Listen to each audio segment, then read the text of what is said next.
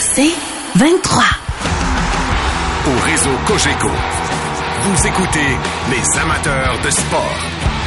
Voici Mario Langlois. Tout juste avant d'accueillir Danny, permettez-moi de faire jouer là, un mélange de deux extraits de Martin Saint-Louis aujourd'hui qui nous amène au cœur de ce que le Canadien veut faire, au cœur de l'identité qui est en train de se définir également. On parle beaucoup d'offensive, le Canadien c'est l'offensif. C'est vrai qu'on a deux vedettes offensives. Est-ce que c'est du marketing? Euh, est-ce qu'à un moment donné, oui, ça vend des billets, la Ligue est de plus en plus offensive, mais au-delà de ça, on sait tous que maintenant, c'est peut-être plus facile de couper dans les buts contre que, d'en marquer toujours un de plus euh, dans un jeu euh, au plus fort la poche. Voici Martin Saint-Louis, justement, sur ces questions-là aujourd'hui. Je sais qu'on a un style euh, euh, offensif, mais à quel prix, tu sais? C'est pas comme si euh, on veut que Jake a fait tous en pas, c'est en donne 4, c'est à cause de notre style de jeu. Non. Mais moi, en général, on, on veut gérer notre game défensive autant qu'on gère notre game offensive. Et en ce qui me concerne, il y a pas mal plus de progression, je dirais pas facile, mais possible à faire de couper les buts contre que de faire en sorte que le club marque encore plus de buts qu'actuellement. Mais qu'en pense notre analyste Danny Dubé? Bonsoir, Danny. Hum, salut, Mario. Danny, t'aimes ça parler d'identité, puis c'est une identité qui est en train de se définir dans une ligue qui a beaucoup changé depuis 10-15 ans. Est-ce que le Canadien qui compte en moyenne 2,96 buts par match, 24e dans la Ligue nationale, est une équipe offensive ou c'est une perception à cause de Suzuki Caulfield? Ben, c'est une perception qu'on, je pense qu'on est en train de, de de cimenter parce que ça va passer par euh, ça va passer par le noyau dur de cette équipe là tu sais je veux dire c'est c'est l'image de l'organisation. Donc euh, avant on avait une image d'organisation basée sur admettons Weber Price là, l'image de l'organisation, c'est Suzuki et Caulfield. Donc, c'est sûr que euh, on est ailleurs. on est dans une dimension totalement différente. Vraiment. Et est-ce que pour toi, puis il n'y a rien de mal à ça, mais c'est aussi un peu du branding, du marketing. C'est vendeur, c'est sexy l'offensive après des années où justement à parler du gardien ben, en fait, la culture du Canadien, j'ai un petit retour, je euh, je sais pas en studio si on peut vérifier ça. Euh, la, culture du Canadien, euh, ça a toujours été qu'un gardien vedette t'a permis de gagner la Coupe Stanley. Ça, c'est culturel chez le Canadien de Montréal. Mm-hmm. Ça fait partie de l'identité de l'organisation. Oui, c'est ça. C'est dans la culture. Tu, veux dire, tu peux pas. alors, ça changera pas. Mais euh, les bonnes années du Canadien de Montréal ont toujours euh, ont, toujours mis en, en perspective ou en plan des vedettes offensives, pas juste euh, pas juste des vedettes dans le filet. Alors ça c'est une chose que si on regarde l'histoire du Canadien qu'on va mettre en perspective ou qu'on va considérer. Mais tu sais Mario, la Ligue nationale actuellement, c'est un virage majeur et ça fait longtemps que je te parle des trois buts par match. Oui. tu marques, tu marques pas trois buts, t'es pas dans le game, là. Ben, je pense que c'est encore ça, la réalité. De plus en plus, euh, tu sais, j'écoutais une entrevue de Steve Eisenman qui a donné, puis euh, j'en ai parlé avec euh, Martin, je sais qu'il il, va t'en faire état un petit peu, un petit peu plus en profondeur tout à l'heure, là. Fait que je, je laisse ce côté-là. Mais, il y a plus de pression mise sur les gardiens. Il y a 22 équipes dans la Ligue nationale actuellement sur 32 qui marquent plus de 3 buts par match. Et à l'inverse, il y a à peine, je te le dis, là, il y a, 9 équipes qui ne concèdent pas 3 buts par match dans la Ligue nationale défensivement. Donc, avant, c'était le contraire. Tu disais, les bonnes équipes, là, tu regardes leur, jeu défensif, ils accordent euh, deux buts par match en moyenne. Ça, c'est des bonnes équipes. Aujourd'hui, on est beaucoup plus dans le différentiel. On gère l'espèce mm-hmm. de, entre les deux. Là, c'est comme ton budget économique. Comment tu es capable de eh dépenser? tu dépenses tout tes moyens. passif, c'est ça, exactement. Mais, mais fondamentalement, ça, ça demeure que si tu n'as pas trois buts par match, tu es dans le trouble. Il reste que la défensive, bien bien que peut-être que, je, pour quitte à réutiliser la même expression, là, c'est moins vendeur ou sexy, ça marche parce que qui sont les deux équipes qui accordent le moins de buts dans la Ligue nationale? Et je te, je- tu le sais, mais c'est les Devils du New Jersey et les Bruins de Boston.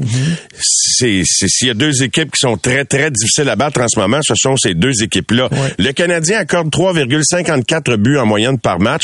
Euh, Ils sont 24e, même rang en offensive à, à 2,96. Quand tu vois les prochaines semaines, Danny, si le Canadien, puis je dis pas que c'est l'impératif, mais est-ce que tu t'attends à ce qu'on coupe davantage d'un but contre ou qu'on augmente d'un but pour avec le matériel, les effectifs en place? Qu'est-ce qui est le plus facile à atteindre? Et, et comment ça peut se traduire en victoire-défaite, point au Ben, classement? écoute, c'est- sûr que l'équilibre, c'est toujours ce que tu peux enlever à l'adversaire, c'est plus facile. Parce que ce que tu ce que tu es capable de marquer, c'est directement relié à ton personnel. Donc, euh, les, équipes qui marchent offensivement, c'est des équipes qui ont une contribution élargie. L'autre soir, on jouait contre Edmonton et le Canadien était, à- était en ville à Edmonton. Puis je, euh, je, le répète parce que le, show a eu lieu le samedi. Peut-être que les gens l'ont pas entendu là. Mais avant le match, la statistique est la suivante 54% des buts marqués par les Oilers d'Edmonton provenaient d'un seul trio. 54% des buts.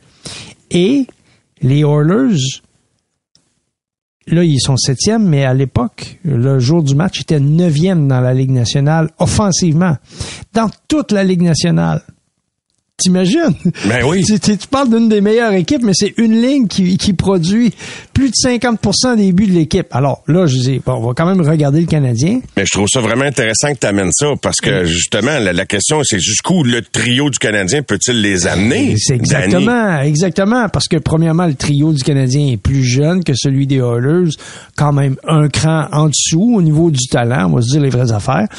Mais tout de même, le premier trio du Canadien, depuis l'addition de, de, de Kirby Dack au total, là, les trois ensemble, c'était 45% des buts du Canadien de Montréal avant le match contre les Oilers. Donc, c'est sûr que la première recette, la première, le premier ingrédient de ta recette de succès, c'est d'avoir des joueurs clés qui tirent sur les autres. Ça te prend des bons joueurs qui établissent un standard offensif qui est assez élevé. Ils amènent vers le haut, les autres. Exactement. Je pense que ça, chez le Canadien, on a ça. Maintenant, est-ce que la périphérie, est-ce que ce qu'on obtient du reste du groupe, c'est suffisant? La réponse, évidemment, c'est non. Parce que, c'est sûr que tu regardes... euh, Jake Evans n'a pas marqué un but depuis le début de l'année. tu, tu regardes des, des joueurs qui sont autour de l'équipe, les Dadonov et compagnie, euh, Armia, tout ça. Ça produit pas. Gallagher, là, il est blessé, mais tu sais, ça produit pas offensivement. C'est des gars qui ont pas produit cette année. Donc, il y a une brisure importante entre le premier groupe d'attaquants, qui est trois, quatre gars, et le reste. Sachant en plus que probablement que Monahan ne demeurera pas avec le Canadien, ben tu sais qu'il y a encore une longue route avant d'arriver à échéance. Puis bon, ben, c'est comme ça. tu sais. Ouais. Mais c'est l'offensive qui, qui est reine maintenant. Ce n'est plus la défensive. Est-ce que tu penses que, euh, et toi qui te promènes à travers les amphithéâtres de la Ligue avec les Canadiens qui est à même de voir, bon, les, les, les, les bancs occupés, les bancs qui, le sont pas, on constate les codes d'écoute, etc. As-tu l'impression que comme valeur euh, d'attraction, divertissement, entertainment, que l'offensive a, puis c'était le pari, je pense, de la nouvelle réglementation, graduellement, pas vite, là, tranquillement pas vite. Est-ce que ça a remplacé ce qu'on appelle le physicality of the game? Euh, Oui. Oui, l'intimidation. là. Oui, vraiment, on est rendu là? Absolument. T'es pas nostalgique, puis, puis ben, je, te- je le sais que t'es pas nostalgique, t'aimes le hockey d'aujourd'hui, mais Oui. ça vend le hockey d'aujourd'hui. Puis je vais poser la question aux auditeurs également. Oui, de- oui, ben, Ouais. écoute, mais c'est, c'est, c'est sûr que il faut toujours avoir des gens qui vont dire c'était- à l'époque c'était le bon vieux temps, Ben la bonne oui, ben mornif, puis tout ça, puis bon, ben ok. C'est comme des jokes droit qui se disent plus aujourd'hui en 2023. Danny. Ouais, c'est ça. pas ri dans le temps, tu sais, mais Non, ça se dit plus, tu sais. Ah, euh, ben, des affaires que j'ai fait que je ferai plus. Là, Ben. On est tous d'accord là-dessus. Mais, mais, mais le net-net, c'est que si tu veux que le sport du hockey sur glace continue de se développer et de, devienne de plus en plus attrayant pour la famille, il faut absolument éliminer ce qui est violence gratuite. Mhm. Parce que ce n'est plus toléré dans la société, même si on a des enjeux, là, ce n'est plus toléré dans la société de voir deux personnes se frapper sur la margoulette, à moins que ce soit un combat. Euh, tu sais, tu vas voir un combat ultime, tu vas voir un combat de boxe, tu vas voir du judo, du karaté, n'importe quoi. Des sports de combat, c'est la nature même du sport.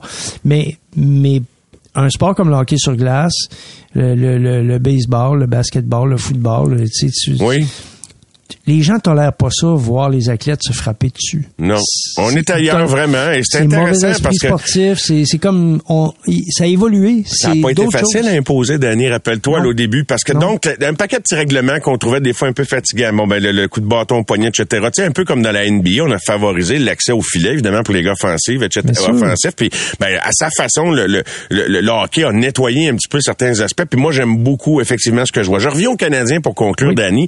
À la lumière de ce qu'ils ont fait en troisième période lors du dernier match, c'est-à-dire de, de, de, de mieux jouer, d'avoir appris la leçon de la veille où ils avaient échappé une avance, et avec on- on- avec le- ce que Martin Saint-Louis dit tout à l'heure, puis on va développer davantage avec Martin McGuire dans les prochaines minutes, que je Oui. pense qu'on va travailler davantage la défensive sans là, dépenser de cartouches, sans aller chercher un vétéran pour t'aider ou quoi que ce soit, en, en continuant dans la même veine. Vois-tu le Canadien continuer de se battre pour une- un semblant de lutte, une lutte aux séries? Les prochains Ben, mois? moi, je, écoute, je- je- de ce que je connais de Martin Saint-Louis, le mot combativité, le mot, le mot compétition va toujours être au cœur de ce que le Canadien va faire. Le Canadien est à l'image de Martin Saint-Louis.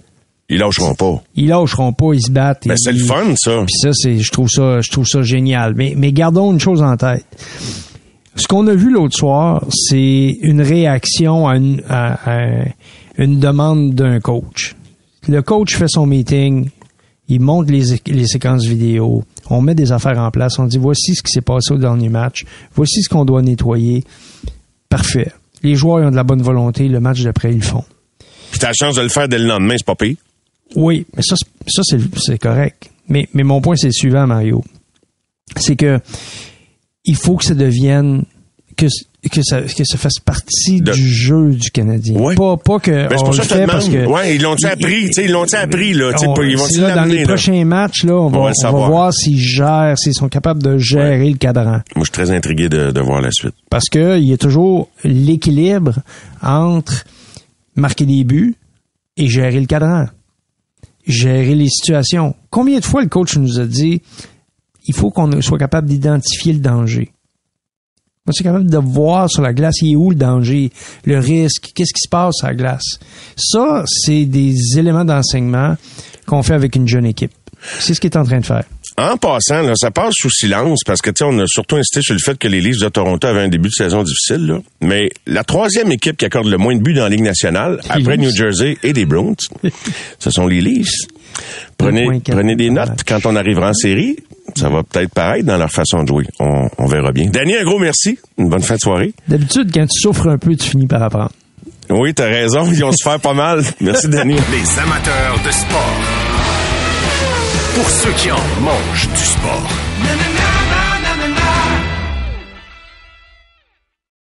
Au réseau Cogeco, vous écoutez les amateurs de sport. Bienvenue en studio, mon cher Stéphane Wade. Comment ça va? Ça va bien, merci, Mario. Oui, la, la 10, euh, pas trop... Euh, Ben tranquille. ben tranquille. Pas de neige à date, me dire une affaire que c'est pas trop compliqué sur les routes. Walk in the park. hey, content de t'accueillir, Stéphane. Un Ah, paquet de bons sujets de conversation. J'ai bien aimé la dernière euh, déclaration d'André euh, juste avant la pause sur le fait que, tu brûler un jeune, donne-y de quoi qu'il a pas mérité. Tu sais, c'est bien beau de dire, hey, Ouais. faites jouer tout le monde tout le temps, mais tu sais, la culture du mérite, je pense que tu crois à ça. On, a- on y croit tous, là? Non, c'est, c'est certain. André, écoute, ça bête du bon sens. André, André, c'est un gars que j'aime bien euh, dans sa philosophie. C'est un gars que j'ai la chance de, de parler euh, euh, quelques fois et puis on se rejoint sur bien des choses. Ouais. André, euh, pardon. Stéphane, t'es arrivé dans la Ligue avec Chicago en quelle année déjà? En 2003, Dirais-tu que la Ligue, là, je suis pas allé revoir mes stats de 2003, mais t'es-tu arrivé dans une Ligue euh, très défensive, offensive, puis jusqu'à quel point, comme Jake Allen en parlait aujourd'hui, quand tu regardes 2023-2003, donc 20 ans plus tard, avant la- la- les tirs de barrage, puis avant un paquet de règlements que un petit coup de bâton, c'est gants, oups, euh, punition, etc. Tu sais, on a, on a nettoyé ça un petit peu, c'est pas parfait, mais favoriser l'offensive. Quoi la différence de, de en 20 ans? En 20 ans, honnêtement, quand je suis arrivé, c'était vraiment la dernière année où ce que où ce que c'était euh, très serré comme jeu, très très serré, beaucoup d'inter- d'interférences, euh, beaucoup euh, très robuste même, et puis euh, on, jouait très fermé. Et puis c'était pas mal l'une de ces dernières années-là parce que ça, on se rappelle bien, l'année d'après, il y a eu le, le lockout qui a duré toute la saison.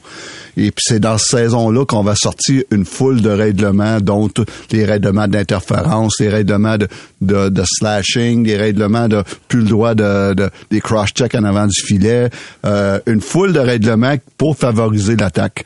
Et puis c'est cette année-là là, là aussi qu'on va rétrécir un petit peu l'équipement de gardien de but, les jambières de, de 12 à 11 pouces. Ça dérangeait là, qu'on comptait pas assez de buts. là. Exactement. Et puis euh, l'année d'après, mais t'as vu, euh, t'as vu euh, un nouveau style, beaucoup de punitions. Les joueurs étaient pas habitués dans ce temps-là là, à jouer ce style-là. On était tout le temps en, power play ou en désavantage numérique. Et puis c'était le, début euh, un petit peu d'une nouvelle ère. Et puis depuis ce temps-là, mais les shooters, euh, les tireurs ont tout le temps eu plus de temps, d'espace et de temps à cause de tous les règlements qui étaient rentrés là, durant ce lockout-là.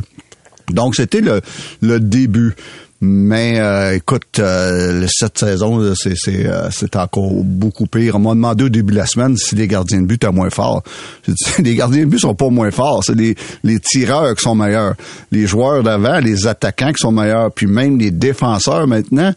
C'est euh, tellement incroyable comment tu as de défenseurs dans la ligue, les nouveaux, la nouvelle génération, comment qui euh, en anglais on, on dit euh, join the, rush, qui qui qui qui qui attaque avec les trois ailiers, qui joignent l'attaque, qui, qui supportent l'attaque, et puis euh, euh, ça fait partie aussi aussi cette, nouvelle philosophie là d'une tonne de revirements qu'on fait donné on, on donne des surnoms sur l'autre bord. Puis à la fin de la game, ça fait ça, ça donne des du jeux excitants, ça, puis ça donne beaucoup d'ouverture, beaucoup de revirements, euh, beaucoup de euh, ben, beaucoup d'attaques.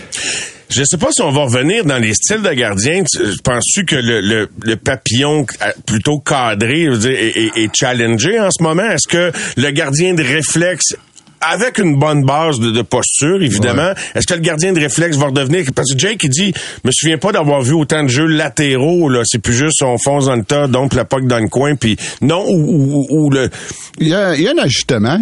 C'est sûr qu'il y a un ajustement des gardiens de but. Puis les, les gardiens de but depuis euh, depuis euh, une vingtaine d'années sont tout le temps ajustés à, à plein de choses. Oui. Euh, quand je suis arrivé, il y avait la, la technique du paddle down. Donc, à un moment donné, les, les, les, les shooters, les, les tireurs sont ajustés aux gardiens de but. Fait qu'à un moment donné, les gardiens de but ont trouvé une autre façon. Maintenant, on a sorti la technique du one knee down. Puis, euh, Un genou à- un genou sur, sur la la, glace. sur la glace. Après ça, mais quelques années plus tard, les shooters sont ajustés. Après ça, on a sorti une nouvelle technique qui s'appelle euh, en anglais le, le reverse VH. Fait que euh, c'est c'est la, la, la- technique du un genou à terre mais à l'envers. Et puis euh, Pour bloquer les poteaux, pour bloquer ça, les- puis- surtout des situations en, en angle en, en angle fermé. Et puis on voit tout le temps des gardiens de but qui on, on arrive avec des nouvelles choses, les, tireurs s'ajustent.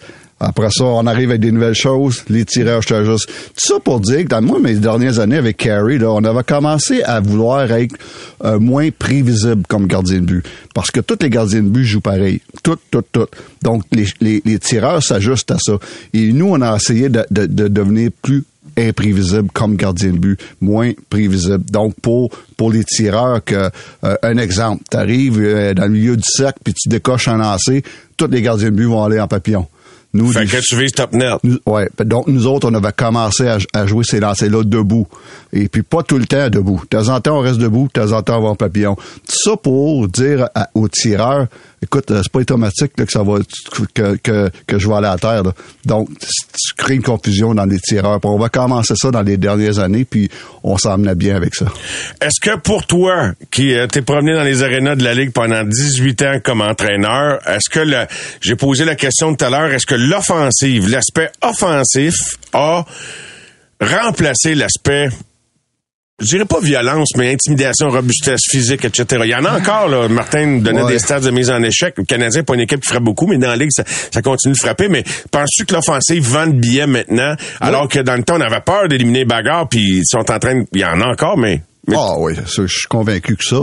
Et puis, euh, écoute, euh, Euh, premièrement, si tu veux continuer, oublie le, le côté spectacle, si tu veux continuer à être robuste, mais tu vas payer le prix parce que maintenant les avantages numériques sont tellement bons, sont tellement incroyables, et tu vas perdre des équipes des, des, des parties juste à cause de ça. Et puis, euh, je suis content aussi que, euh, oui, tu as raison, aux États-Unis, spécialement aux États-Unis, les bagarres, c'était très vendeur là, il y a quelques années. Et puis maintenant, mais avec la, la venue des, des super vedettes, là, puis on parle même des jeunes, des, des, des Caulfield, euh, et puis après ça, on parle des McDavid, puis des, des Draisaitl, puis euh, Crosby qui commence à être dans la vieille gang, mais et c'est sont, sont devenus très excitants à voir jouer. Et puis, euh, je pense que ça commence à, vendre beaucoup plus que la violence. Honnêtement, on, a- on atteint un autre niveau là, parce que les Oh, ouais. habilités offensives, t'as raison. Puis euh, là, comme, comme qui le mentionnait récemment, je pense que c'est Max euh, ou Guillaume l'autre jour. Tu sais, des gars de quatrième trio, c'est plus juste des bûcheux Oh, là, puis des, des, des- en tout cas, des bonnes équipes, t'en, t'en auras toujours un petit peu. Là, Si t'es des- pas capable de jouer ton chiffre régulier, un chiffre régulier, quatrième ligne, euh, tu peux, tu peux plus jouer dans la ligue à cette heure. Tu penses-tu que Martin Saint-Louis de Pizzetta joue au hockey parce que c'est ça qui va te garder Ouais. dans la ligue? Parce qu'il frappe. Il me semble qu'il frappe pas bien bien cette année, hein? Ben, c'est pas le même Ben, joueur il a pas joué beaucoup, là, non, mais- je, je, je l'aime moins que l'année passée, honnêtement. Et puis l'année passée, c'était un gars qui il créait quelque chose à chaque présence, qui, qui il amenait une émotion, qui amène moins. Il a, je sais pas si Martin il a dit de, de faire plus attention à ce niveau-là, ou si moi j'ai plus l'impression que Pezzetta, lui, euh, dans sa tête, il est comme il est rendu là, là. il est rendu Ah. un, un NHL player. Ce que moi j'en doute, là. Pour moi, c'est pas un, un Ouais, il NHL ligne, là, player. C'est un euh, en tout cas, moi là, c'est- Moyen. C'est at best là, euh, un joueur de profondeur pour remplacer s'il y a des blessés. Puis C'est c'est ce qui est pour moi. Donc euh, il n'y a pas le talent pour jouer un chiffre régulier régulièrement dans la Ligue Il y nationale. en a plusieurs qui se sont demandé pourquoi que ils ont, ils ont- renvoyé Petlik en bas plutôt que euh, Pizzetta. Euh, moi. euh, ouais, hein, il y a plusieurs qui se sont posé la question. Faudrait étudier les statuts contractuels. Maintenant, pour toi, le Canadien, tu un club offensif ou défensif, Stéphane White?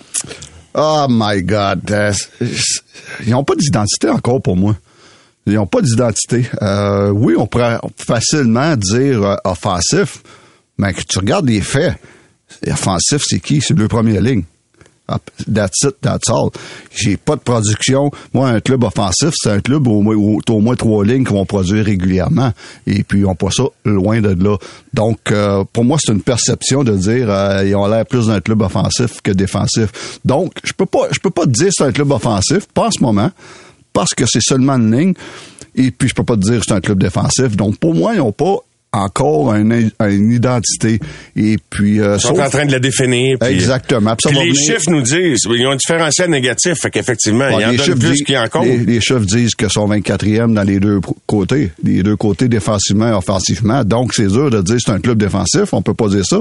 Pas et on peut pas dire que c'est un club offensif parce que pas, pas- les chiffres ne disent pas ça. Donc, euh, mais sauf que ça va se définir dans les deux prochaines années. Ça va se définir quand ça? Quand ils vont euh, être capables de se débarrasser de les, les, les- fameux derniers contrats qui veulent que qu'on parle à un gars comme Dadanov, un gars comme euh, Joe Drouin, peut-être éventuellement un gars comme Offerman. Quand ces contrats-là vont être terminés, puis ceux-là vont être remplacés par des, des, les, les, les nouveaux qui vont arriver c'est euh, eux autres qui vont, qui vont déterminer l'identité du Canadien. Donc, euh, en ce moment, ils sont comme sur un, un sur pause. On attend que ces contrats-là finissent. On va faire une courte pause, Stéphane, et on va inviter les gens à participer à la conversation. Vous avez des questions pour Stéphane, mais moi j'ai des questions pour vous également. Au-delà des questions, c'est surtout de vous poser la question. Aimez-vous mieux le hockey? Puis on faudrait la faire la définition. Le hockey d'aujourd'hui ou le hockey euh, d'autrefois, mais aussi, puis je veux te revenir au retour de la pause, c'est vois-tu le Canadien participer aux séries? S'il coupe d'un but? Ou à quelles conditions tu les vois participer aux séries? Alors Ouais. on va on va aller à la pause, on va établir ça tout de suite, puis après ça on va on va faire en, en sorte que les gens entrent dans la conversation. Donc pause publicitaire de retour avec Stéphane. Au réseau Cogeco, vous écoutez les amateurs de sport. Voici Mario Langlois. Avec Stéphane White, j'ai une petite question quiz pour toi, Stéphane. Euh, on va voir si tu connais bien ton histoire des gardiens de but de la Ligue nationale. Et c'est une question de Michel, qui euh, vient de Sherbrooke, incidemment, et qui dit euh, Je regarde le documentaire Canada-Russie. J'aimerais savoir s'il y a eu un gardien de but de la Ligue nationale qui a déjà porté le numéro 20 comme Tretiak. Wow, oui. Oh! Oui. Euh, je, vais, je me souviens de Ed Balfour qui a joué euh, qui a joué avec le numéro 20 quand il est parti de Chicago. Et puis euh, il, il, est allé à Dallas, il, il, il, avait le numéro 20 et il a gardé ce numéro-là pour le restant de sa carrière, dont euh, il avait été à San Jose après ça et il a fini à, à, Toronto avec le numéro 20. Et puis une des raisons pour ça, c'est qu'à la fin de sa carrière à Chicago, euh, Eddie Belfour, son, son entraîneur des gardiens de but, c'était Vladislav Tretiak. Et puis euh, donc euh, il y avait en hommage à, à, à Vladé. T'es fort, t'es fort. Il avait, il avait opté pour le numéro 20 quand il avait changé d'équipe. Et puis, mais on se rappelle tous, euh, pendant de nombreuses années aussi, un, un, autre Russe qui a joué avec le 20 à San Jose, euh, euh, Evgeny Nabokov, qui a joué toute sa carrière à San Jose avec le numéro 20. Ben, t'es fort, honnêtement. Je pensais te prendre au dépourvu, au, au, moins avec un des deux, mais je connais pas. Oui, c'est vrai que l'historique Belfort Chicago, mais il connaît son, il connaît son, son sa matière, euh, notre Stéphane White. Et, quoi? Ben oui, t'as battu Nabokov. Comment tu disais ça, Gia? Oui, en série, vous avez battu Nabokov. Oui, Nabokov, ouais. les, ces dernières années, on, en 2010, on avait, on avait battu Nabokov en 4 et puis euh, on, on l'avait on l'avait passé au cash, je peux te dire ça. on n'a pas parlé souvent de Tretiak. L'as-tu côtoyé, toi, oui, ou pas vraiment? Oui, oui, oui. Euh, moi, dans mon premier, j'ai remplacé Tretiak à, à, à, Chicago. Euh, quand j'étais, j'étais arrivé en poste avec les Blackhawks, c'était pour remplacer Vladislav Tretiak.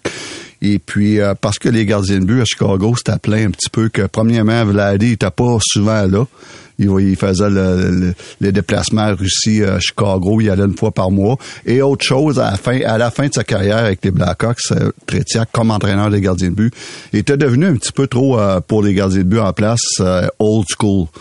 Et puis, euh, donc, euh, les gardiens... Y avait-tu l'approche de, de l'ancienne Union? Moi, je me rappelle ouais. d'avoir vu des documentaires sur son entraînement dans le temps. Il avait ouais, un ouais. peu révolutionné. Hein? exactement, mais il y, avait un petit peu cette même approche-là, là, de, de, old school. Et puis, je pense que ça fitait plus avec les gardiens de but des, des, des années 2000. Donc, euh, j'ai remplacé Vladi, mais Vladi, il continuait à venir faire son tour sans venir sa glace parce qu'il est encore sous contrat avec les Blackhawks. Donc, il venait de temps en temps, puis j'ai adoré partager avec lui. On a reçu souvent des, des, des, des, des fois parce qu'on est allé prendre un café ensemble? Et puis euh, qu'on a jasé de gardien de but longtemps. Et puis euh, dans nos deux anglais approximatifs dans ce temps-là, -là, c'était pas évident. Des fois, là, on s'entendait mieux après un verre de un verre de vodka. Là. oh, on se comprenait mieux. Toi, tu parlais un peu plus russe, puis lui parlait un petit peu plus. ah, c'est bon. Écoute, j'aimerais ça entendre ton russe un de ces soirs après euh, après une autre Vichy. ça sera pas ici. Stéphane, on va faire la pause tout de suite, ce qui va nous laisser plus de temps dans le prochain bloc où on va attaquer de le fameux sujet à quelles conditions le Canadien peut ou ne peut pas être impliqué dans une lutte aux séries, puis peut-être sortir ouais. la tête hors de l'eau. On vient tout de suite. Au réseau Cogeco, vous écoutez les amateurs de sport.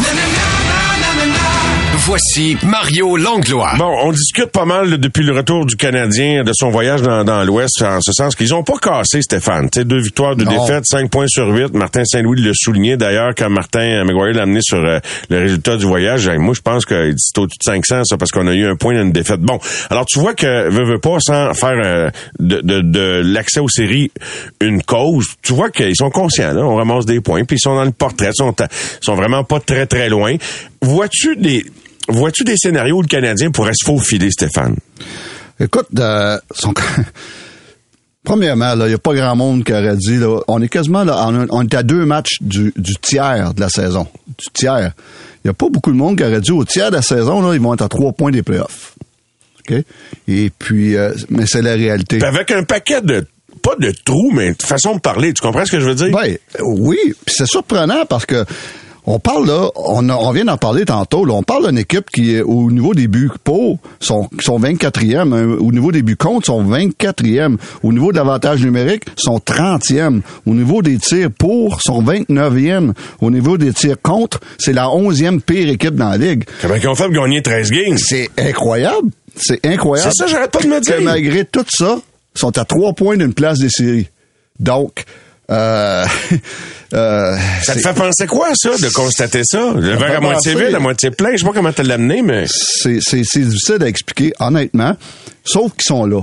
Donc, euh, on sait jamais. Et moi, je pense que ça va être très, très difficile parce que la deuxième moitié de saison, on dit tout le temps, on sépare les hommes des enfants. Je pense que ça va être très difficile à ce côté-là, surtout avec tout ce que je viens de dire là, au niveau des, des, des, des, des, faits, des, des chiffres.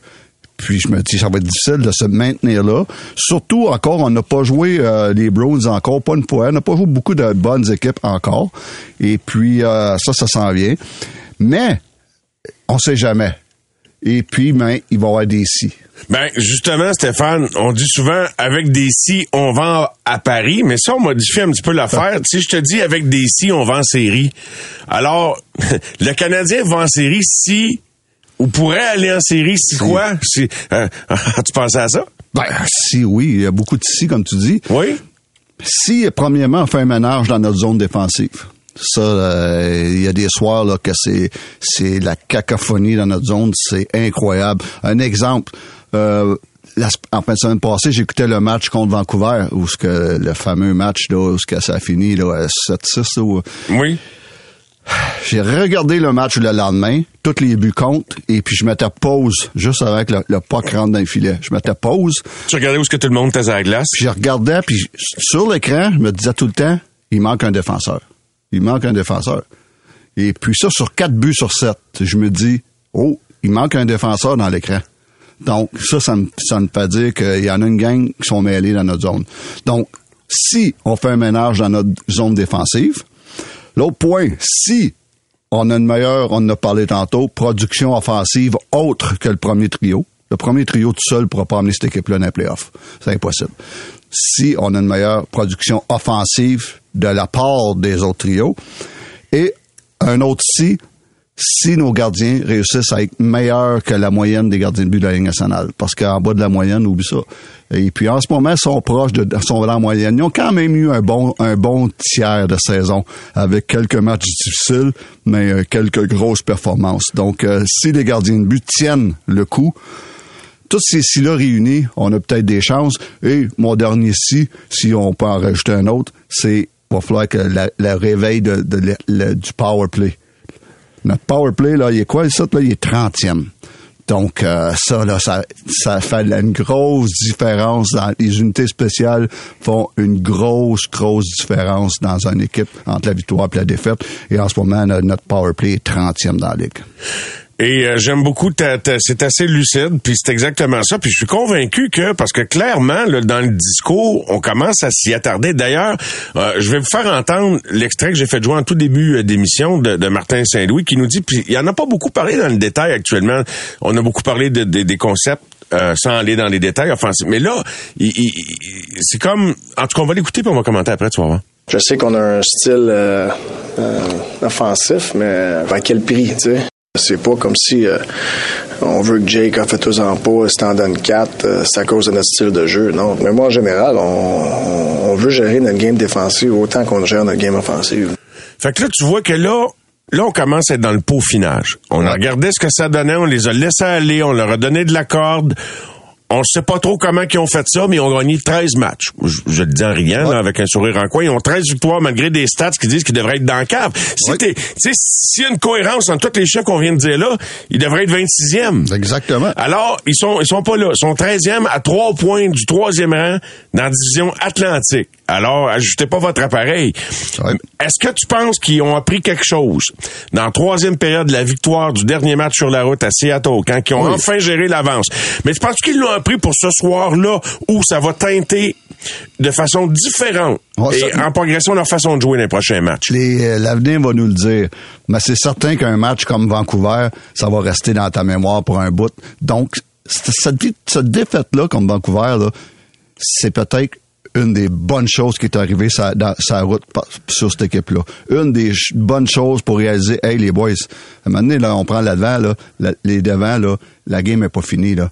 Ça veut dire, là, faut, faut, faut commencer à jouer avec le cadran, faut commencer à, à- à être discipliné, faut commencer à, à être responsable au niveau des revirements. Quand tu as une avance de deux ou trois buts, les revirements, tu peux pas, tu peux pas, tu peux pas. C'est, c'est, c'est des no-no. Et puis ça, ça ils, ont, ils ont sûrement appris ça dans ce match-là. Donc, cette défaite-là peut être une des meilleures choses qui pas arrivée dans ce voyage-là.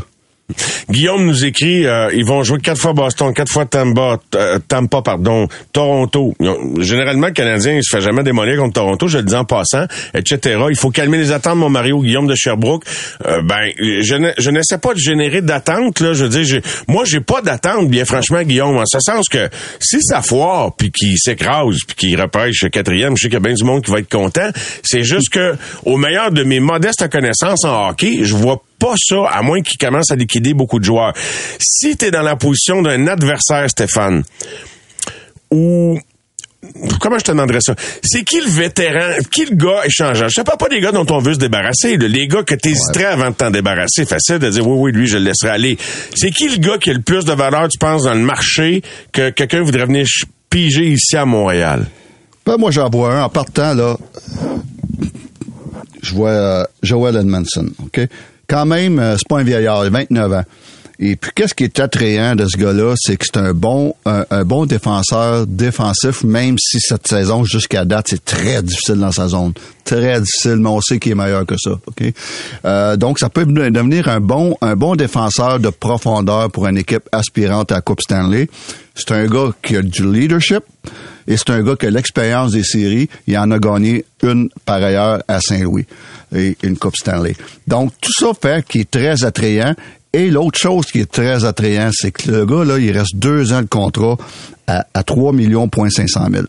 Donc ça, c'est attrayant pour n'importe quelle équipe. Lui, il peut avoir une très bonne valeur parce que l'équipe qui va qui va l'avoir, ils ils, ils perdront pas après la saison. Donc, tu peux payer plus à cause de ça. Lui, c'est, il est attrayant. Et, euh, T'espères quasiment que quelqu'un le surévalue. Parce que ça serait une si grosse perte que ça? Parce que la première affaire dont on dit, le premier mot qu'il a dit, parce que Martin Saint-Louis a répondu sur Joel Edmondson aujourd'hui, il dit, première chose, il dit, c'est un bon gars dans le vestiaire.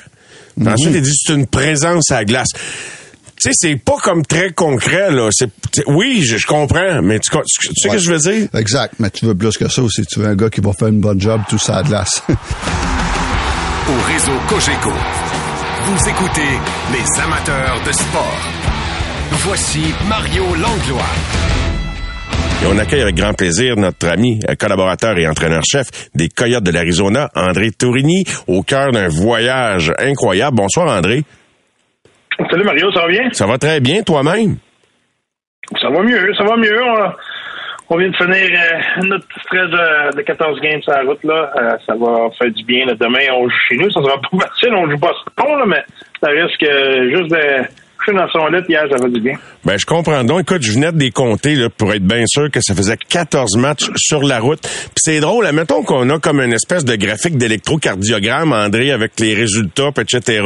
Euh, vois-tu un lien entre le début du voyage et le milieu? Parce que, tu sais, vous avez joué des bons matchs. Encore en fin de semaine, des matchs serrés. 3-2 euh, Canucks, vous perdez. 3-2 Flames, vous perdez.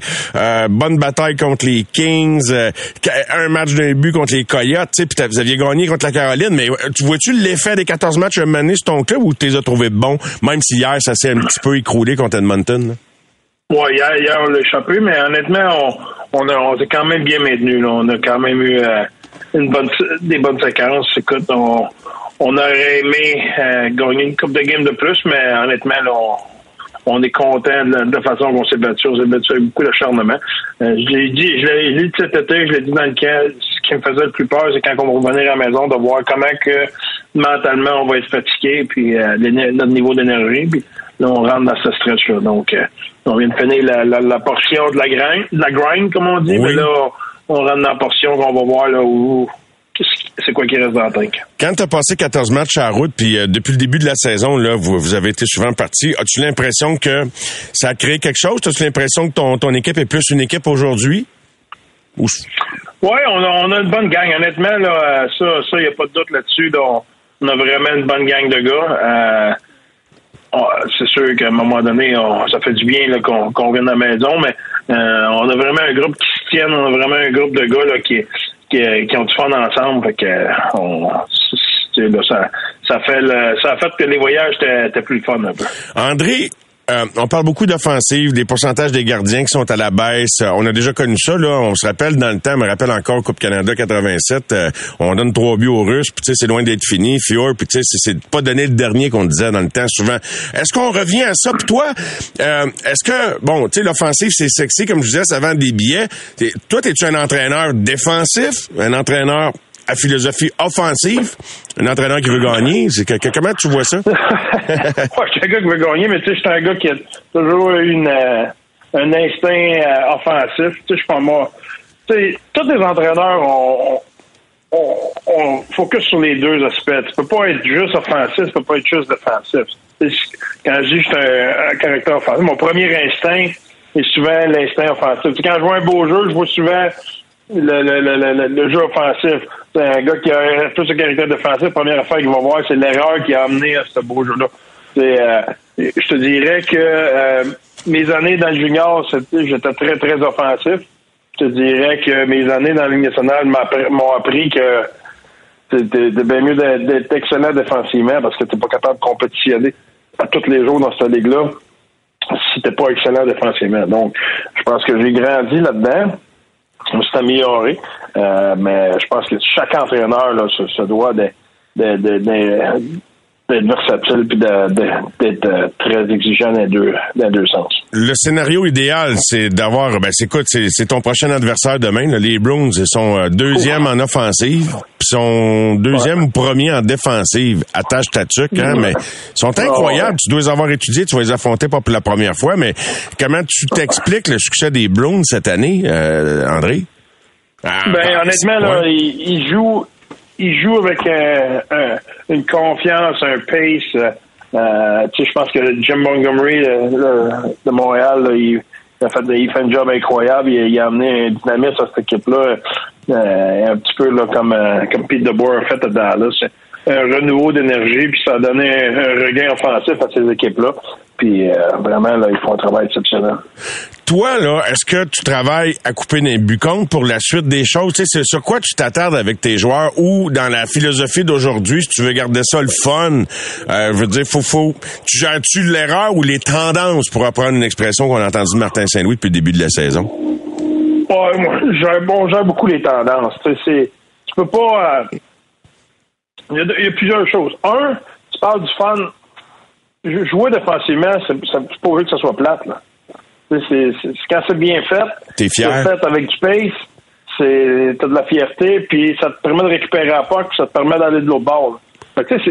si tu vois que la partie défensive de la game est plate, ouais, ben la, saison va être longue parce que une nouvelle pour toi là. dans, dans, dans, le game d'hockey, tu l'as pas souvent, tu te noies là. Fait que t'es, t'es, bien mieux d'être bon défensivement. Là. Fait que c'est c'est faut que tu apprennes à aimer ce grind-là. Ça, c'est un. Deux, euh, c'est sûr que les entraîneurs corrigent, en tout cas, pour moi, ma part, c'est les tendances. Tu vois des erreurs tous les matchs, à tous les jeux, à tous les chiffres.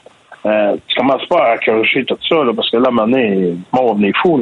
Il faut que tu regardes les tendances. C'est quoi les erreurs, les erreurs qui se répètent? C'est quoi les, les, les, les, les, les, les areas, là, les, les zones, les places, les zones dans ta game que euh, là l'adversaire a du succès. Les, exemple, ça peut être euh, ça peut être euh, sur le réchec avant, ça peut être la sortie de zone qui, ça se répète. Là, on manque d'efficacité de nos sorties de zone. Bon, on va s'attaquer à ça, mais c'est pas parce qu'on a manqué cinq sorties de zone hier que là, on va tout virer la planète à l'envers. Là. Écoute, on va manquer des sorties de zone, c'est pas une game parfaite. C'est les tendances. C'est qu'est-ce qui se répète dans la game qu'on pense qu'il va avoir une plus grande influence sur le résultat ou sur la performance d'équipe André, toi qui as dirigé euh, équipe Canada junior euh, et qui euh, connaît très bien comment ça se passe des deux côtés de la clôture maintenant que tes années d'expérience en Ligue nationale comme adjoint, comme entraîneur-chef puis junior, quels seraient tes critères à toi si tu avais à prendre une décision? Et, ça arrive, je veux sur le, bienfait qu'un jeune a d'être prêté à l'équipe nationale pour un championnat du monde ou ne pas être prêté. Et, même dans le même élan, pourquoi un séjour en, Ligue américaine? Préférais-tu un séjour dans la Ligue américaine qu'un championnat du monde junior si tu avais à te dire, ben, un, deux, trois semaines profiterait à mon jeune? Ben, nous autres, on vient, on vient d'envoyer aujourd'hui Dylan Gunter, justement, au championnat mondial junior. Oui. Moi, mon rationnel là-dedans, c'est dans une carrière de hockey, des chances de gagner, t'en as pas tant que ça. Tu sais, là, c'est. Oui. Si tu joues pas. Tu sais, moi, Alex Tanguay, je me souviens, Alex Tanguay, est-ce que sa première année nationale, a eu deux buts d'une victoire de 2-1 dans Game 7, la finale de la Coupe Stanley? Ils ont gagné la Coupe Stanley ce soir-là.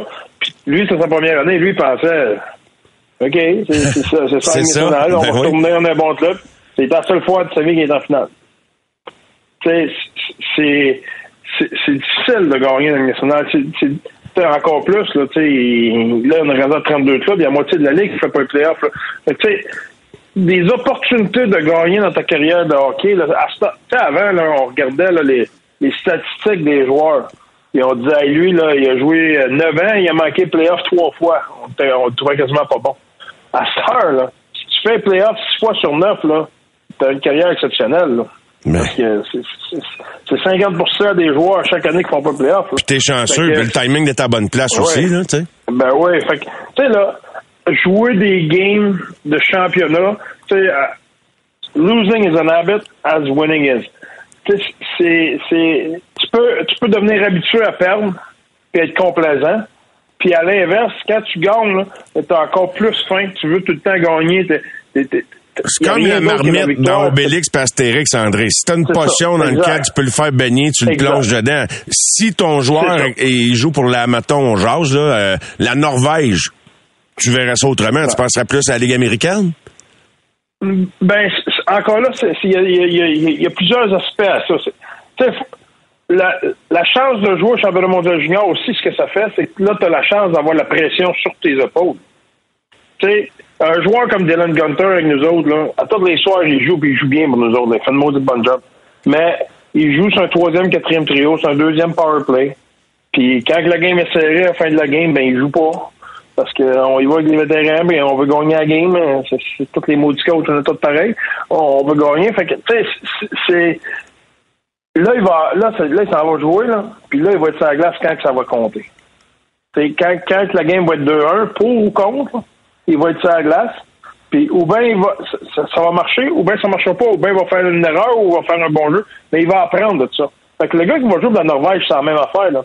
Lui, là, probablement que s'il joue professionnel, s'il joue pour euh, les, les, les, les, les, sables de Buffalo, là, ben, quand la game est la ligne, là, il n'est pas sur la glace pour les sables. Là. Tandis que là, s'il va là-bas, là, quand la game va la ligne, ça va être. Mais même si le club n'est pas un aspirant, lui, là. André, même si, Hein? le club, même si le club n'a pas vraiment de chance de gagner des matchs, c'est ça que je veux dire, tu sais, comme... je suis d'accord, mais ça reste que dans les moments de pression, c'est lui qui va avoir la, c'est lui qui va avoir la pression. Là. Ouais. Comme Savkovski a connu euh, au championnat pour aux Olympiques avec, avec des hommes. C'est ça qui a, qui a allumé tout le monde sur lui et son niveau de performance dans ces, conditions-là. Oui, ça, je comprends bien. Euh, il y, a- il y a une différence de le faire. Tu sais, c'est, euh, exemple d'autres Gunter, là, avec nous autres, là, la vie est belle, il joue, il fait des points, la, la vie est belle. Là, c'est, pas s'il fait des points, c'est le fun. Là, c'est, là, c'est faux qu'il fasse des points. C'est pas pareil tout là. Là, il faut qu'il il faut c'est lui, il faut qu'il fasse des points. Là. Lui puis d'autres, mais je veux dire, il va avoir la pression sur ses épaules. Ça, ça s'apprend aussi. C'est la même chose avec le leadership. Tu sais, dans, dans des quand tu es dans un jeune dans une équipe de vétérans, c'est pas toi qui, qui prend en charge des situations, c'est pas toi qui a à, à adresser l'équipe si jamais il y a des choses qui marchent pas, etc., etc. Mais ça, être un leader, il y a une partie que c'est inné. Mais bien, être un bon leader, ça, ça s'apprend. Tu deviens, t'es pas un bon leader du jour au lendemain. T'apprends, t'as de l'influence du jour au lendemain. T'es es né avec ça, de l'influence. T'es un leader, les, les gens te suivent. Ça, ça veut pas dire que t'es un bon leader, là. Là, ça- être un bon leader, ça s'apprend. Comment leader des joueurs, comment parler aux joueurs, comment aller chercher chacun de tes coéquipiers, quand, quand prendre charge, quand laisser aller les choses, quand presser ses bons boutons, ses bons boutons, ça, ça s'apprend. Puis, si tu as un, un joueur qui est dans le national présentement qui retourne dans- euh, au championnat mondial junior, ben, il va avoir à être un leader. Puis ça va être quand la prochaine fois dans sa vie qu'il va avoir à être un leader? Il va, va avoir 23, 24, 25 ans. Euh, il a-tu déjà été un leader avant dans son club? Euh, Peut-être que non. S'il jouait dans une ligne d'homme à 17 ou Hey, là, 18 je reconnais le pitch de vente. Là, je reconnais le pitch de vente du gars qui coachait l'équipe Canada Junior puis qui essayait de convaincre le DG de la Ligue nationale d'y prêter son joueur. Hein, André, t'as dit que c'était- c'est dur de résister à ça. Non, j'ai jamais parlé un GM de la Ligue nationale pendant que je coachais l'équipe Canada Junior pour euh, amener un joueur. Fait que c'est, pas mon plus de vente. C'est, ça que moi je pense. Mais ça aurait été bon. moi, Je te taquinais, ouais. Mais... Non, non, mais je veux dire, pour moi, là, c'est- ces choses-là, là, c'est. OK, quand, quand tu as une équipe en reconstruction comme le Canadien ou comme les Coyotes, là, on dit tout que c'est important, les vétérans, etc., etc. Oui, c'est important. Puis tes jeunes, il faut qu'ils prennent cette expérience-là pour qu'un jour, ce soit eux autres les bons vétérans. Donc, il faut qu'ils écoutent des bons vétérans. Puis à un moment donné, il faut qu'ils sautent dans l'eau aussi, puis que ce soit eux autres les leaders, puis que ce soit eux autres qui fassent les, les, les bons coups, les mauvais coups. Puis les, être là dans des situations de pression, etc., etc. Et un trois Et- semaines au championnat la- du monde va, va t'amener plus cette ambiance-là qu'un trois semaines dans la Ligue américaine au cœur d'une saison où t'es pas, t'es Ben- pas en série si je suis en par déduction. Ben, moi, moi c'est mon, moi, c'est mon opinion. Oui. Ça dépend. Cha- chaque cas est, est différent. Tu sais, là, moi, je vais parler de Dylan Gunter parce que je veux pas me, je veux pas parler des autres parce que ça peut être, chaque joueur peut être différent parce qu'ils ont des, des, choses- ils ont passé avec des, euh, des passages différents dans leur vie puis ils ont joué à des places différentes. Mais tu sais, pour nous autres, pour Gunter, là, les, les, les, euh, les Coyotes, on n'est pas aspirants comme cette année, cette année. On ne sera pas l'année prochaine non plus. Puis euh, ça me surprendrait qu'on le soit l'année d'après. Ça, ça serait le fun, là, ça, que ça commence à s'en venir rendu là, mais euh, ça- à un moment donné, Dylan, c'est quand la prochaine fois qu'il va avoir une chance de avoir la pote sur sa palette euh, dans- quand, ça compte, là, vraiment, là, ça, ça, ça peut que ça, ça prenne deux, trois, quatre ans. Bon ben, là, il va avoir la chance de vivre. Puis ça, là, de- être un winner, là, puis gagner, là, ça s'apprend. C'est- contagieux. Plus tu gagnes, plus tu veux gagner. Puis plus tu perds, plus tu es habitué à perdre. Puis t'as pas, pas le même désir de gagner. Fait que moi, nous autres, on pense que winning is an habit. Fait que mon petit gars va prendre l'habitude de gagner. Juste pour compléter, André, euh, un, un Gunter, l'exemple, bon là vous le prêtez, mais dans tes situations, là, on revient dans la Ligue nationale. Tu dis bon, à moment toi tu veux gagner ton match, il va avoir moins de glace. Si là, la philosophie, là, euh, tu peux-tu faire ça? Tu pourrais-tu lui donner plus de minutes, quitte à pas gagner ton match, au nom que on développe pour le futur, ou ça serait dur à gérer avec l'ensemble du groupe de joueurs si vous décidiez ça comme organisation. si tu veux le développer, tu peux pas faire ça. Si ça te dérange pas de le gaspiller, tu peux faire ça. Parce que dans la vie, si tu donnes quelque chose à quelqu'un qui ne mérite pas, tu le développes pas. Tu y apprends à que les choses sont pas faites de la bonne façon. Si c'est lui qui mérite d'être là, c'est très important que ce soit lui qui soit là.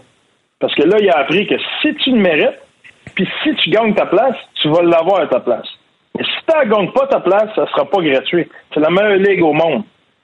Puis, à l'inverse, si t'es pas juste dans ta chambre, les, les, les gars, un, ils joueront pas pour toi. Deux, c'est pas juste pour toi. Ils, ils, ils pas de sentiment d'appartenance parce qu'ils vont sentir que, regarde, c'est de la bullshit, là. Ça marche pas, là. C'est, c'est, là, c'est pas, on n'essaie pas de gagner, on n'essaie pas de faire les bonnes affaires. On récompense pas les gars qui le méritent.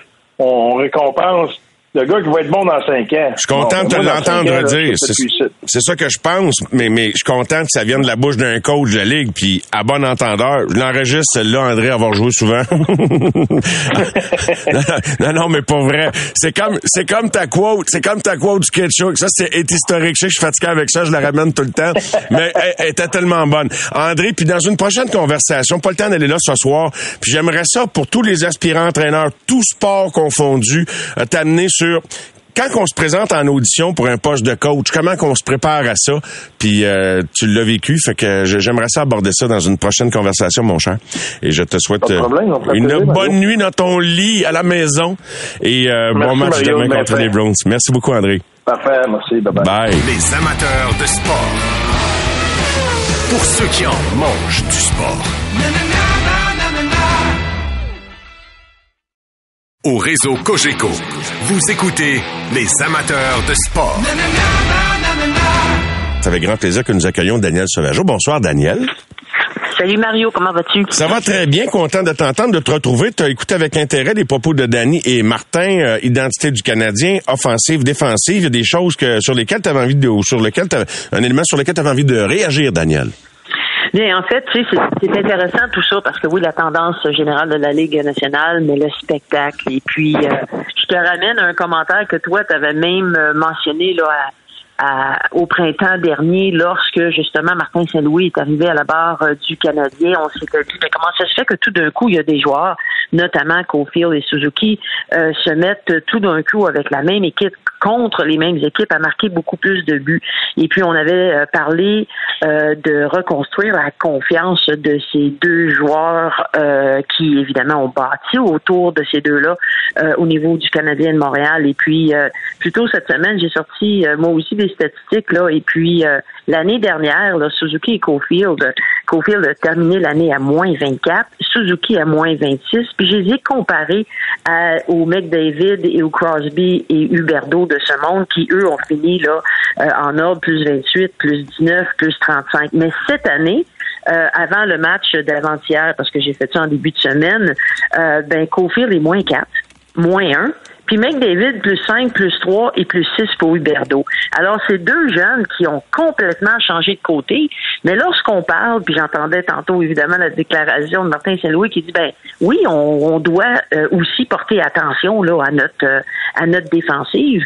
Mais on le fait avec nos deux meilleurs joueurs, euh, joueurs parce que présentement, à moins 4 et moins 1, ben oui. ça se situe drôlement euh, au sommet là, avec euh, les grands joueurs de ce monde, avec trois, quatre, euh, quatre ans de différence. Mais dans le discours du coach, c'est nouveau qui en parle. C'est ça qui est le fun. Hein, Daniel, excuse-moi, mais c'est nouveau qu'il en parle. Tu sais, parce qu'on a, il a pas été très précis sur ces trucs-là jusqu'ici. Mais là, on arrive au quart de la saison, puis comme, tu sais, c'était un petit peu comme quand il dit, ben là, notre but c'est pas que nos gardiens se fassent défoncer. Je le dis dans mes mots, mais c'est ça qu'il dit. Fait que veut, veut pas, oui, on s'attarde au jeu défensif. Puis il y a une grosse marge d'amélioration de ce côté-là. Qu'est-ce que ça te laisse entrevoir s'ils réussissent à couper d'un but sans nécessairement compter bien, bien plus de buts par match, compte tenu qu'ils n'ont juste deux Suzuki Caulfield, là, tu sais, des dégâts de même. Là? Mais c'est sûr que si tu protèges ton début de match, c'est-à-dire à zéro, puis tu essaies de le protéger au maximum, ben tu vas te rapprocher euh, évidemment de, de, tu vas tu vas couper dans tes nombres, dans le nombre de buts euh, accordés. Mais encore une fois, si on analyse vraiment, et c'est pas la défensive au complet que le Canadien de Montréal doit changer, mais c'est euh, le nombre de buts du bas de l'enclave. Parce que si on sépare vraiment, là, si on fait des statistiques des, sur les tirs du bas de l'enclave, la moyenne des, des, gardiens de but, les deux gardiens de but principaux, évidemment, euh, c'est tout près de 800. Et là, si on y va, évidemment, globalement, euh, à l'une, était autour de quoi, le 800, 830. C'est sûr que c'est quand même euh, pas très bon, mais en même temps, euh, avec 17 matchs de jouer, là, il y a 12 gardiens présentement seulement dans la Ligue nationale qui ont une moyenne de, un pourcentage au-delà de 900. Alors évidemment, il se marque plus de buts, mais on n'en aura plus beaucoup là. Euh, on finira pas euh, avec des 940, 950 là. Euh, euh, beaucoup. Je pense qu'un bon gardien va, va tourner là, justement des bonnes moyennes, je devrais dire, autour de 9-10, 9-20 euh, pour les prochaines années. Alors, d'un côté, on se dit que les gardiens de but, peut-être que leur moyenne baisse, mais en même temps, c'est surtout l'habileté à l'adversaire de se rendre avec des tirs tout près de lui.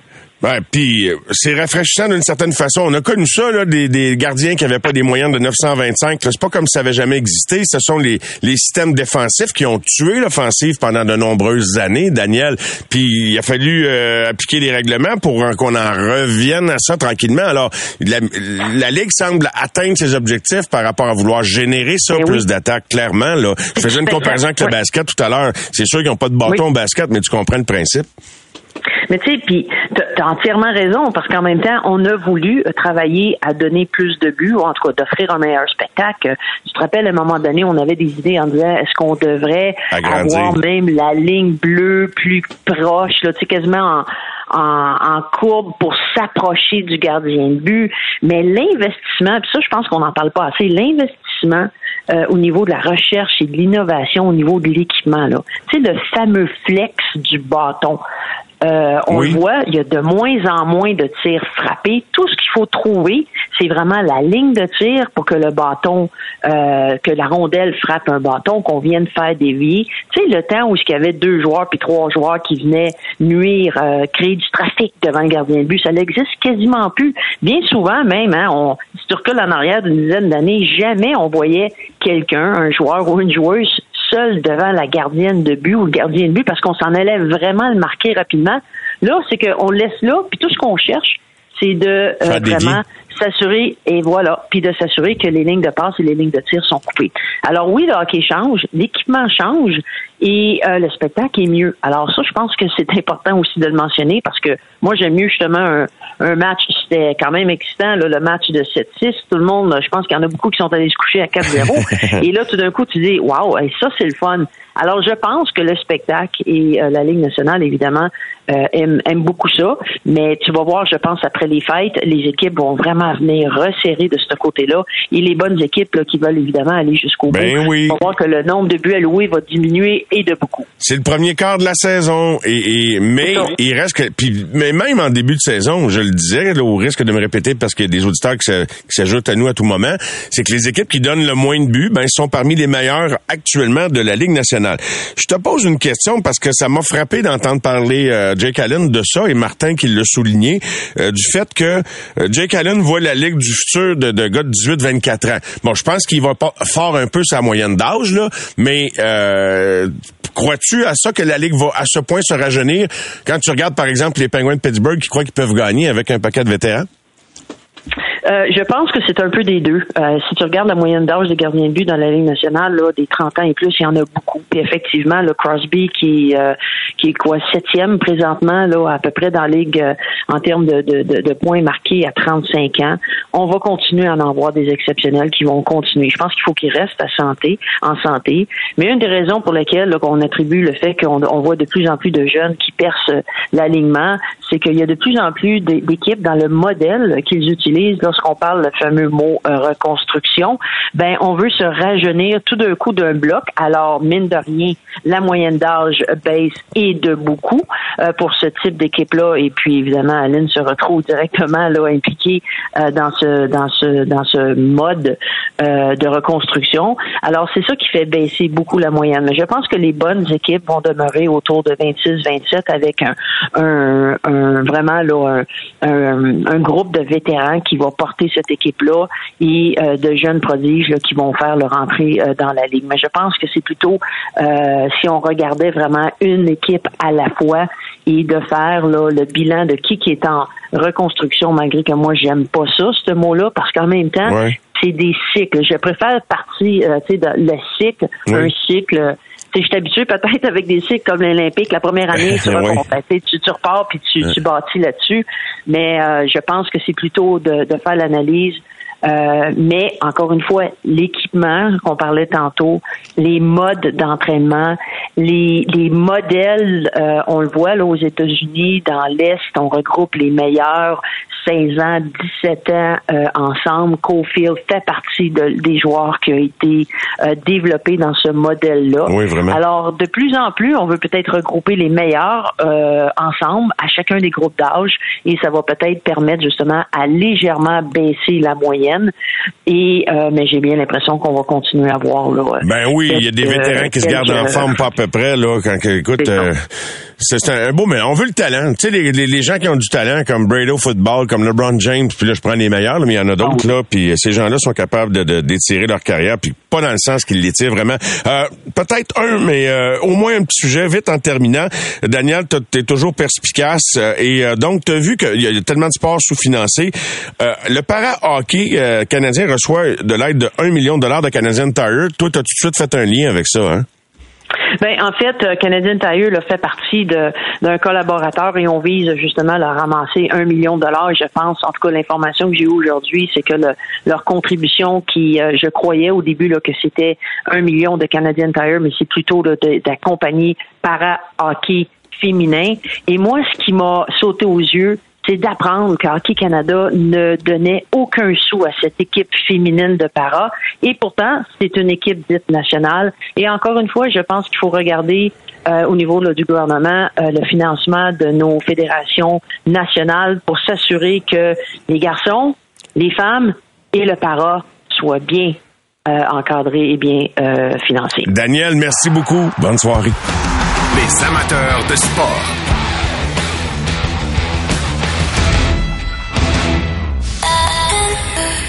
C'est 23.